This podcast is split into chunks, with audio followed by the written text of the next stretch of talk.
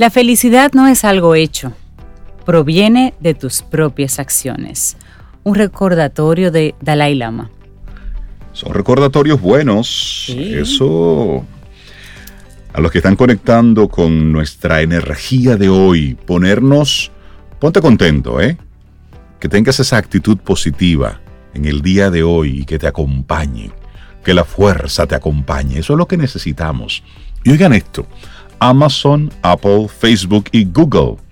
Las duras críticas del Congreso de Estados Unidos ante el creciente poder de las cuatro mayores empresas tecnológicas. Y esto ocurrió en el día de ayer. Fue algo histórico. Sí. Por primera vez, estos cuatro CEOs de las empresas más importantes de la tecnología, por lo menos las más grandes, las que más recursos están manejando, comparecieron ayer ante algunos de los congresistas. Los cuatro emperadores, Rey. Esa palabra es, fuerte. Los cuatro emperadores, los pesos pesados de la tecnología de Estados Unidos. Y sí, comparecieron ayer por primera vez juntos en este. Eh, en esta nueva forma de pandemia, pues la forma virtual, para rendir cuentas sobre su enorme poder ante el Congreso. Y ayer se veía en vivo, podías verlo en televisión en vivo, ese ese foro, Rey, ese Zoom con esas cuentas. Y ahí estaban los directivos de Alphabet, que, son los dueños de Google. Correcto. Y toda esa plataforma. Y su nombre es Sundar Pichai. También estaba de Amazon, Jeff Bezos, por primera vez que comparece ante el Congreso. También Tim Cook, que es de Apple. Y uno que ya ha sido visto varias veces por ahí, Mark Zuckerberg de Facebook. Así es, y los cuatro ahí protagonizaron una esperada audiencia ante el Comité de Seguridad de la Cámara de Representantes. Básicamente los miembros del comité los interrogaron sobre el creciente poder de sus empresas y su influencia en el panorama político, en el panorama económico y en la cultura mundial. Y durante la apertura de la sesión, el presidente del comité, el señor David C. Sealing, cuestionó duramente el poder de estas cuatro grandes empresas a las que señaló de prácticas monopólicas y de convertirse en corporaciones privadas que controlan la economía o la democracia. Palabras muy duras. Dice uno de ellos, por ejemplo, como guardianes de la economía digital, estas plataformas disfrutan del poder de elegir ganadores y perdedores para sacudir a las pequeñas empresas y enriquecerse mientras ahogan a la competencia. Bueno, también seguían diciendo su capacidad para dictar términos, tomar decisiones, mejorar sectores enteros e inspirar miedo representan los poderes de un gobierno privado. Y antes del inicio de la sesión, el presidente Donald Trump pidió a través de Twitter al Congreso tomar medidas para regular a las tecnológicas, o dijo, lo hará a través de órdenes ejecutivas. En conjunto, estas cuatro compañías están valoradas en 5 billones de dólares. Como hecho paradójico, la comparecencia de los cuatro jefes de las grandes compañías sufrió varias interrupciones tecnológicas. Tuvo que ser suspendida en forma momentánea para resolver, entre comillas, problemas técnicos. Así es que no se apene si en una reunión por Zoom que tú tengas o por cualquiera de las plataformas se cae el internet, la, la plataforma no funciona. Óyeme, se les cayó a ellos. se les cayó la conexión. Pero básicamente, ¿qué, ¿qué, dijeron? Ellos tuvieron unos minutitos antes de comenzar, como un statement de inicio de, para cada uno de ellos, unos breves minutos. Más o menos, ¿qué dijeron?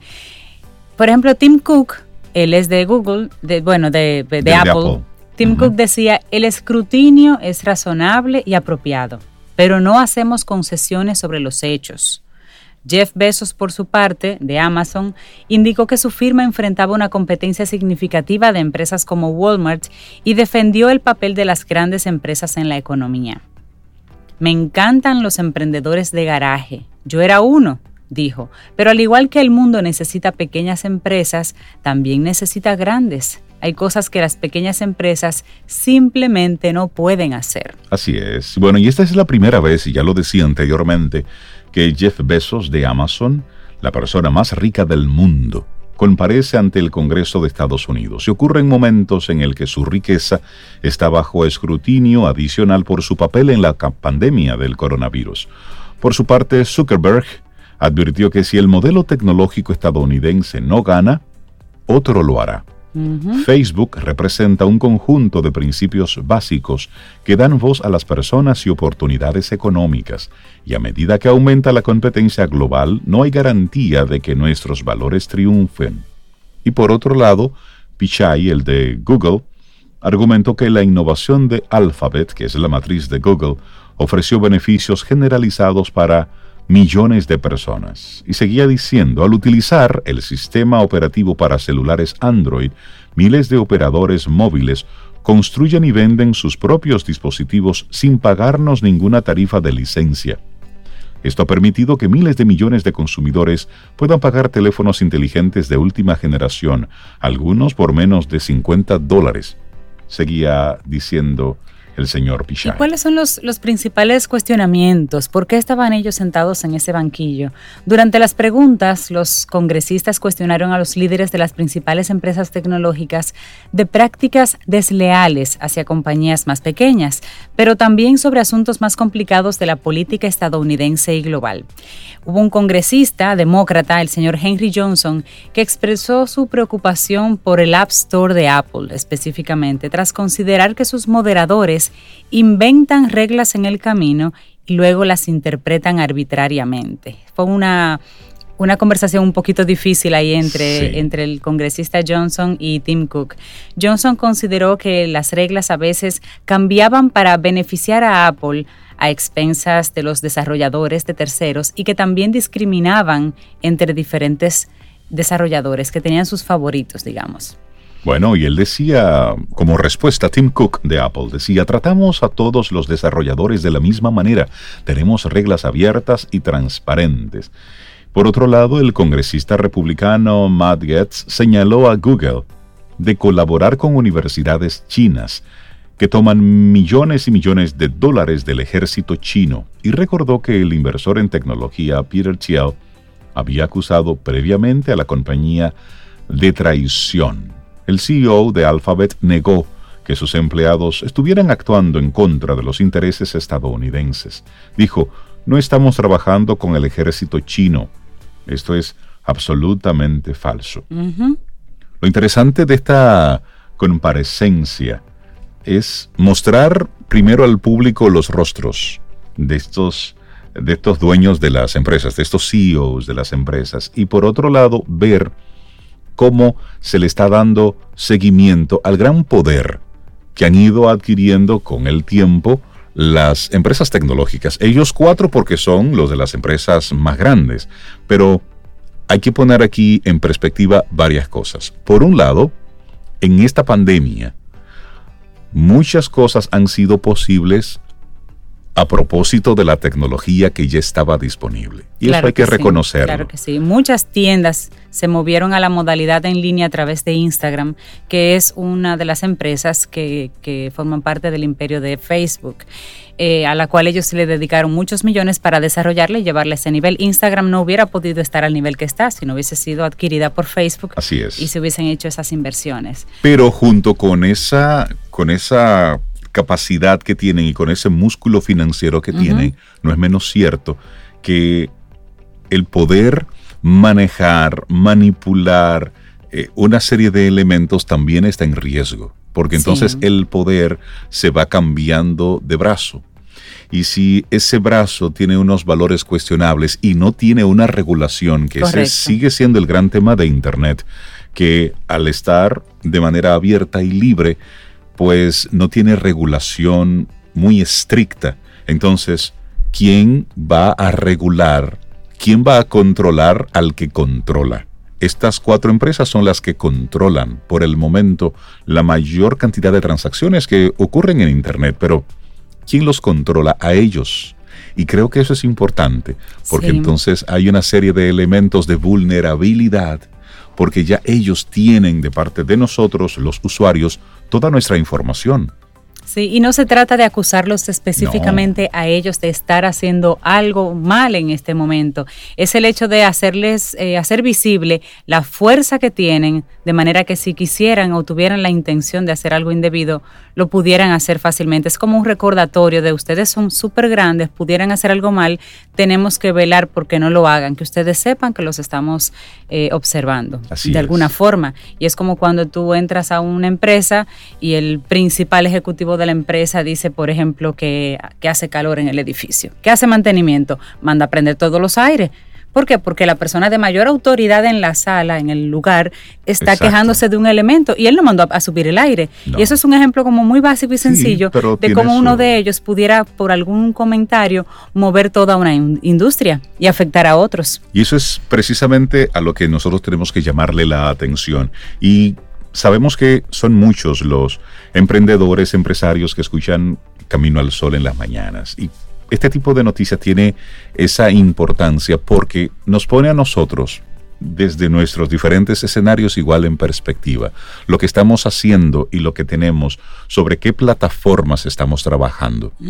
Entonces, aunque tú estés pagando por una plataforma, hay otros que tienen poder sobre eso, sobre lo cual está sustentado tu negocio. Correcto. Entonces, al final, tú estás desarrollando, y esto va mucho para las personas que tienen eh, tiendas eh, en línea y específicamente apoyadas en Instagram, por ejemplo.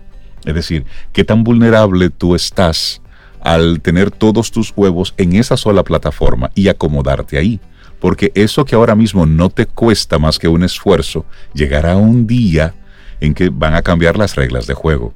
Y tú siempre estás pagando algo, aunque no te cueste, entre comillas, algo pagas. O sea, o ellos captan la data de las personas que te compran por esa vía, eh, de alguna manera se benefician. Las plataformas están ahí para usarse de manera masiva, pero aunque tú no pagues, hay algo que esa plataforma recibe y por lo cual te da ese servicio de manera gratuita. No es tan, no es tan simple así como, como a simple vista. a mí me gusta mucho, el, como mencionabas, Rey, que las personas ahora mismo en, la, en este cambio que están haciendo hacia la virtualidad consideren, claro que por temas de dinero las plataformas y las redes sociales son una primera opción, pero consideren crear su propia plataforma, su propia web, algo que usted pueda manejar usted porque como bien dice Srey, eh, si esa plataforma, por ejemplo, volvemos al caso de Instagram, cierra o sencillamente decide cobrarte por cualquier transacción que ya tú comiences a hacer ahí, porque ven que la usas para fines comerciales, tú estás en sus manos, porque tú estás usando su plataforma. Por supuesto. Entonces, eh, hay, un poder de negociación que vas, que vas perdiendo. Pero simplemente comentar cómo estas cuatro grandes figuras, eh, los cuatro intocables casi, pues tuvieran que sentarse ayer en el Congreso de Estados Unidos a responder algunas preguntas al respecto. Sí, y si estás vinculado a la tecnología, busca más información sobre lo que ocurrió ayer, porque fue algo, fue algo muy interesante. Y ya en la parte eh, final del programa, hacer así un poquitito de puntuación sobre lo que está ocurriendo con el clima a propósito de Isaías. Y qué cosa, ¿eh? Los surfistas, ¿dónde están? En Guivia desafiando la alerta por el paso de la tormenta Isaías. Ahora mismo, ahora mismo, hay varios surfistas que están ahí en el malecón en Guivia, desafiando como siempre que anuncian una tormenta, como en nuestro país, somos tan benévolos hasta en eso, donde no tenemos grandes olas, pues los surfistas desde que hay una brisita, pues van rao y veloz al malecón específicamente a la playa de Guivia para disfrutar de esas olas. Pero hay alerta por el paso de la tormenta en Isaías. Que alguien tenga que salir corriendo a auxiliarlos después. Es tan así que cancelaron cinco vuelos en el AILA en el día de hoy por condiciones del clima. Eso también lo dejamos saber. El Departamento de Operaciones de Vuelos de la Terminal de las Américas, nuestro aeropuerto en la ciudad, informó, nuestro aeropuerto internacional en la ciudad, informó que los mismos llegarían desde las ciudades de San Juan, Puerto Rico, Nueva York y el aeropuerto internacional Toussaint Louvertet de Haití. Esos vuelos fueron cancelados debido a las condiciones climáticas. Esas son algunas de las informaciones finales y la defensa civil también ya inició las evacuaciones en zonas vulnerables ante el paso de la tormenta Isaías. Los que se rehusan a salir serán obligados, porque lo importante en este momento es preservar las vidas.